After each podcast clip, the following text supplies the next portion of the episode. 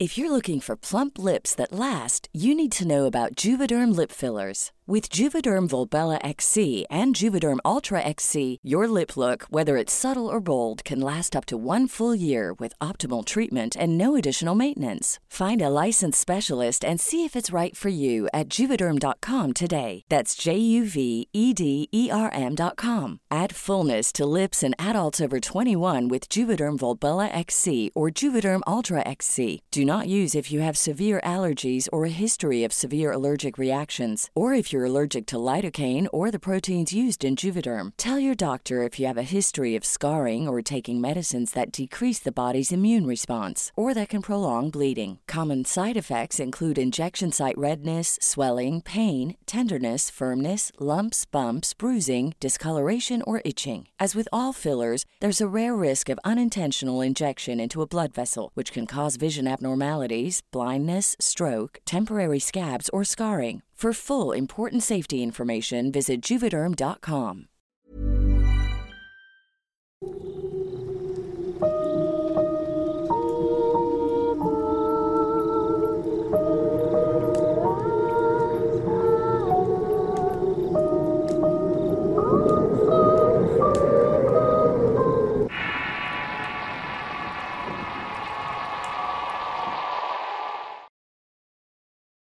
El mono.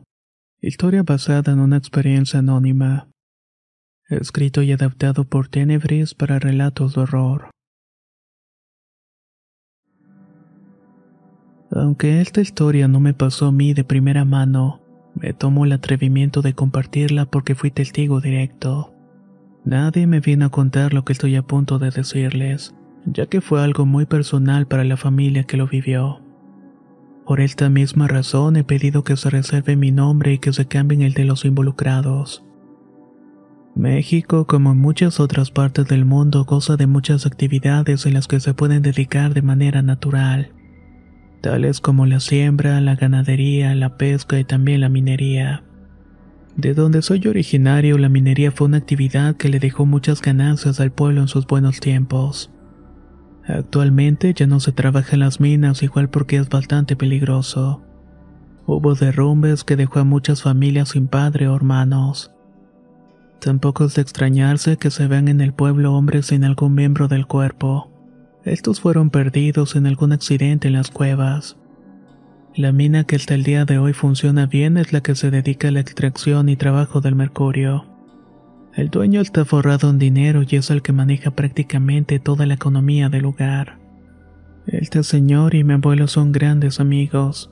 Desde jóvenes estuvieron trabajando las minas de carbón y aunque cada quien jaló por su lado, todavía se llegaban a reunir para recordar los viejos tiempos. Todo comenzó cuando le pedí a mi abuelo ir con él a una de estas tardes. Él me dijo que sí, pero que no fuera a decir ninguna imprudencia. No quería quedar mal en frente de su querido amigo. Le prometí que no habría problema y que me iba a quedar en un rincón como un gato manso. Los dos llegamos a la casa o más bien residencia del dueño de las minas. Nos recibió una de sus empleadas domésticas y nos guió hasta una salita donde los muebles eran de madera. El cuarto tenía un olor muy rico y tal vez por eso aún puedo percibirlo al recordarlo. En un momento entró alguien al salón, pero no era su amigo de mi abuelo, sino más bien su nieto. El muchacho tenía mi edad, que en ese entonces eran 16 años. Él no iba al bachillerato del pueblo, sino a una escuela privada en la capital. De cualquier manera, todos en el pueblo nos conocemos y yo sabía perfectamente que el nombre del chavo era Agustín. Él entró y nos saludó sin muchas ganas y luego se sentó en uno de los sillones. De primera impresión se podía adivinar que Agustín tiene un aire muy pesado. Como ese tipo de vibra que se vuela a la gente que tiene dinero y que ve a los demás por encima del hombro. Comencé a sentirme un poco incómodo y hasta creí que había sido mala idea haber ido. Mi abuelo por su parte estaba de lo más tranquilo esperando que apareciera el señor. Este llegó diez minutos después aproximadamente. El hombre traía dos botellas de tequila que en el mercado tenían un precio muy elevado. Para ese entonces yo era primerizo en los terrenos del alcohol, así que en cuanto me tomé mi primer caballito se me subió. Al parecer Agustín tenía más experiencia porque se tomó tres al hilo. Los dos hombres comenzaron una plática amena y yo intentaba poner atención y de este modo se me pegara algo de su sabiduría. En eso se me acercó Agustín y me dijo, Tú también eres minero. No le contesté. Me dedico a estudiar, pero no creo que sea mal oficio. Ni que lo digas, respondió el otro. Para nada es mal negocio. Mira nada más cuánto dinero hace el viejo. Pero ese tipo de cosas tiene su precio, ¿sabes? Me di cuenta que los dos ancianos dejaron la plática para escuchar la nuestra. Entonces de nuevo intervino Justín para decirle a su abuelo: Abue, cuéntanos la historia de la santificación de las minas. Ándale, creo que este no la sabe. A mí me llamó mucho la atención porque en efecto no la había escuchado en ningún sitio. El abuelo de Agustín le tiró una mirada de complicidad a mi abuelo que soltando una carcajada le dijo que sí con la cabeza. Bueno muchachos, pero esto no es algo para que lo anden contando así como sí. Es algo muy serio para nosotros y para la gente de este lugar. Las minas de aquí no son como las otras. Espíritu que vive en ellas. How would you like to look five years younger? In a clinical study, people that had volume added with Juvederm Voluma XC in the cheeks perceived themselves as looking five years younger at six months after treatment. Look younger, feel like you. Add volume for lift and contour in the cheeks with Juvederm Voluma XC. Reverse signs of aging by adding volume to smooth laugh lines with Juvederm Volure XC. For important safety information and to find a licensed specialist, visit juvederm.com. That's J U V E D E R M.com. Not for people with severe allergic reactions, allergies to lidocaine, or the proteins used in Juvederm. Common side effects include injection site redness, swelling, pain, tenderness, firmness, lumps, bumps, bruising, discoloration, or itching. There's a risk of unintentional injection into a blood vessel, which can cause vision abnormalities, blindness, stroke, temporary scabs, or scarring. Talk to a licensed specialist to find out if it's right for you. Hiring for your small business? If you're not looking for professionals on LinkedIn, you're looking in the wrong place. That's like looking for your car keys in a fish tank. LinkedIn helps you hire professionals you can't find anywhere else, even those who aren't actively searching for a new job but might be open to the perfect role. In a given month, over 70% of LinkedIn users don't even visit other leading job sites. So start looking in the right place. With LinkedIn, you can hire professionals like a professional. Post your free job on linkedin.com slash people today. La primavera está aquí. Así que es el mejor momento para sacar lo viejo de la rutina y vivir nuevas experiencias. Entre ellas nuestros estrenos de terror y hasta una nueva manera de obtener dinero con tus compras gracias a iBota. iBota es una app que puedes descargar totalmente gratis y que te da la mayor cantidad de dinero en efectivo en cientos de artículos y marcas, no solo las botanas que disfrutas mientras nos escuchas. Olvídate de otras apps que son igual que brujos charlatanes y solamente te dan puntos fantasmas. Con iBota simplemente agrega tus ofertas a la aplicación y obtén dinero real que podrás transferir a tu cuenta bancaria, PayPal o tarjeta de regalo. No lo dudes y únete a una comunidad con 50 millones de usuarios que ya disponen de los beneficios de más de 2.700 marcas y tiendas, como Lowe's, Macy's, Sephora y Best Buy. Y para que termines de convencerte, en este momento iBota está ofreciendo a nuestro público 5 dólares solo por probar iBota usando el código ROR cuando te registras. Solo tienes que ir al App Store o Google Play Store y descargar la aplicación iBota gratis para comenzar a ganar dinero en efectivo y usar el código ROR. Esto es iBota en Google Play o App Store y usa el código ROR. Aprovecha los nuevos comienzos y corre a descargar la aplicación para ganar más cashback.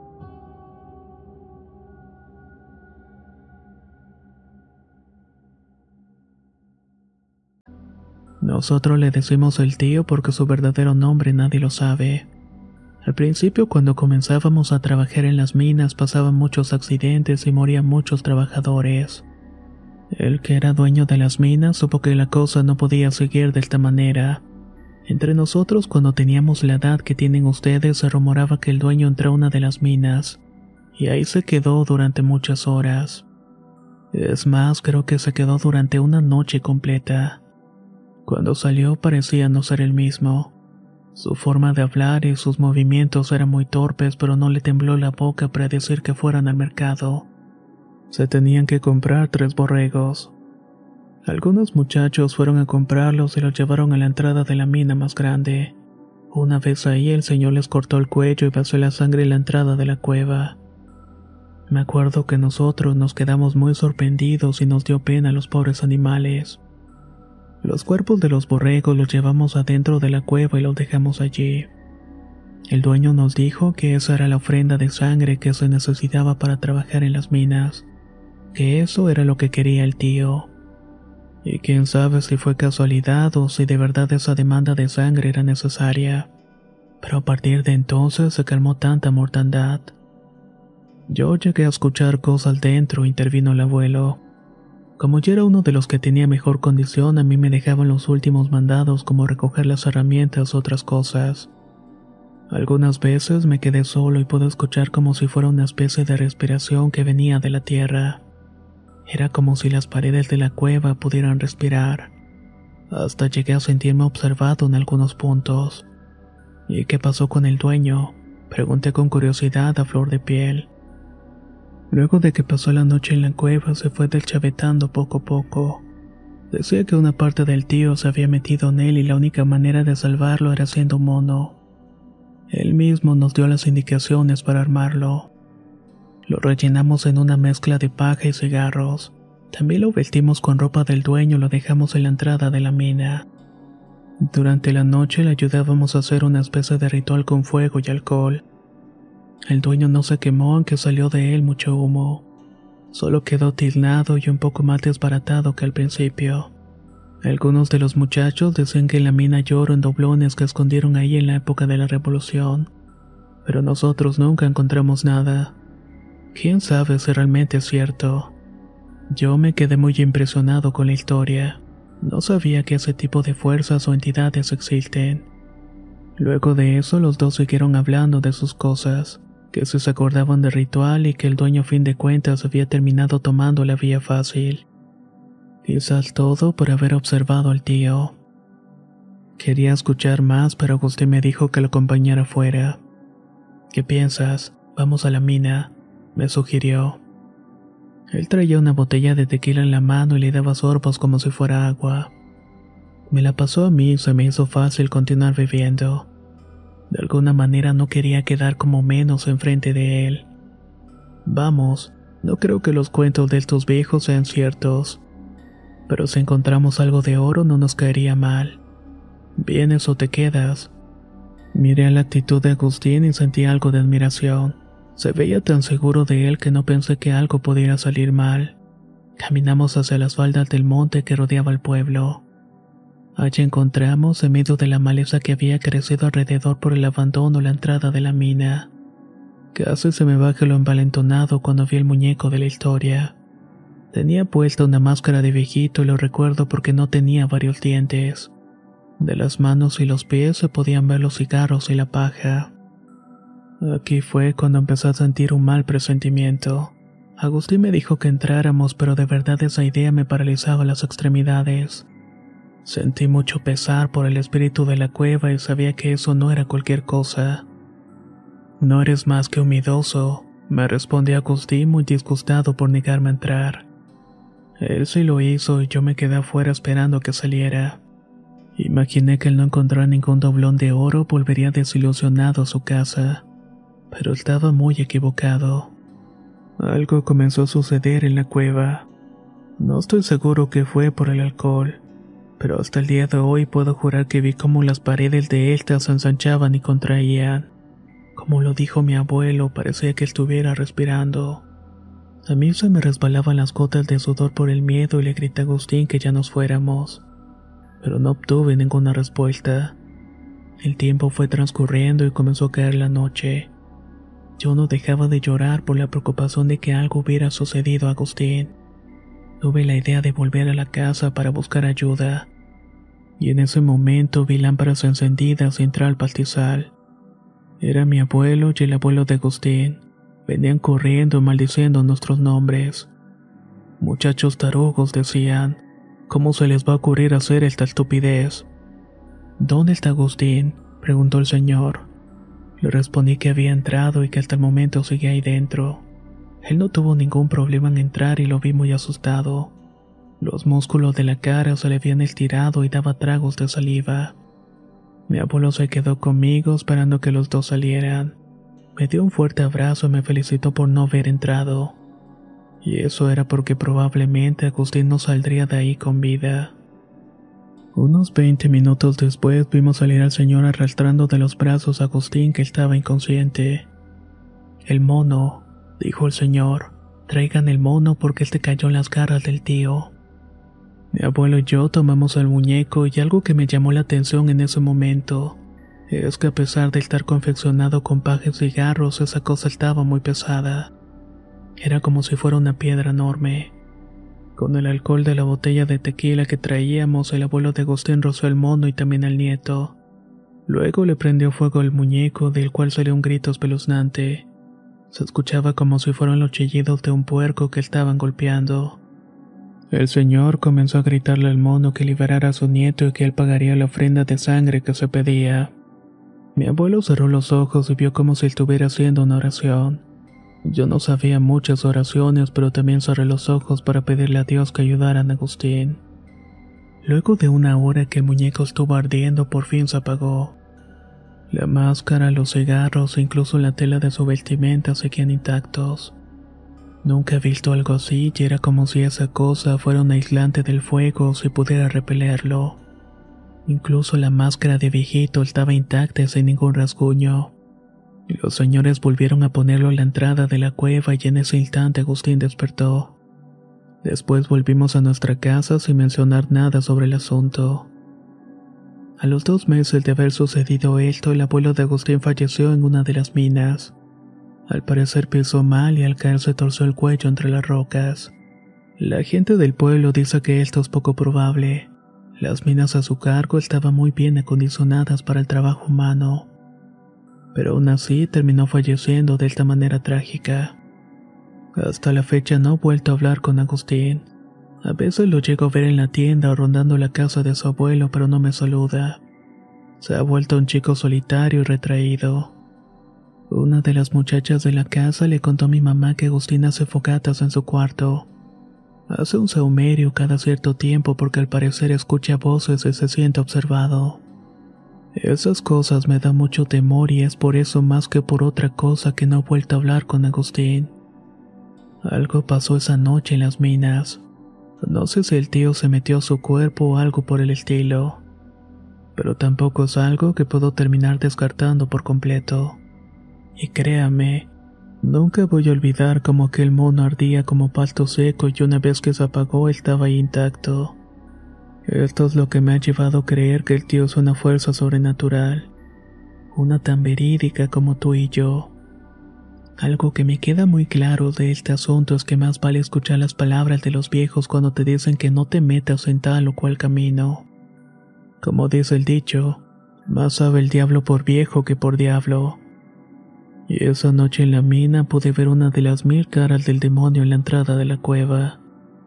Esa cosa que la gente de ahí conoce como el mono.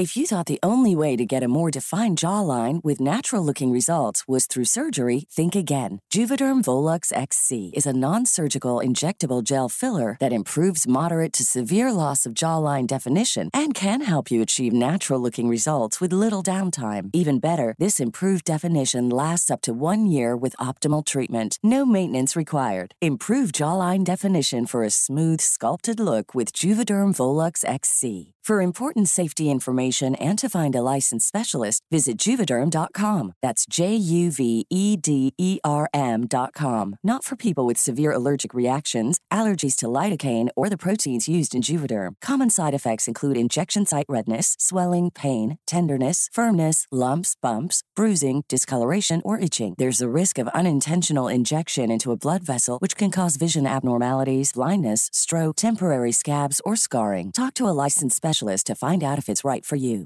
Hey, folks, I'm Mark Marin from the WTF Podcast, and this episode is brought to you by Kleenex Ultra Soft Tissues, your ally to help tackle your allergy symptoms this season. I love the change of seasons, but nobody loves pollen and all those other things floating in the air that make you sneeze during this nice weather. Kleenex Ultra Soft Tissues are hypoallergenic and allergist approved, so fight back against watery eyes and runny noses without worrying about irritating your skin. For this allergy season, grab Kleenex and face allergies head on.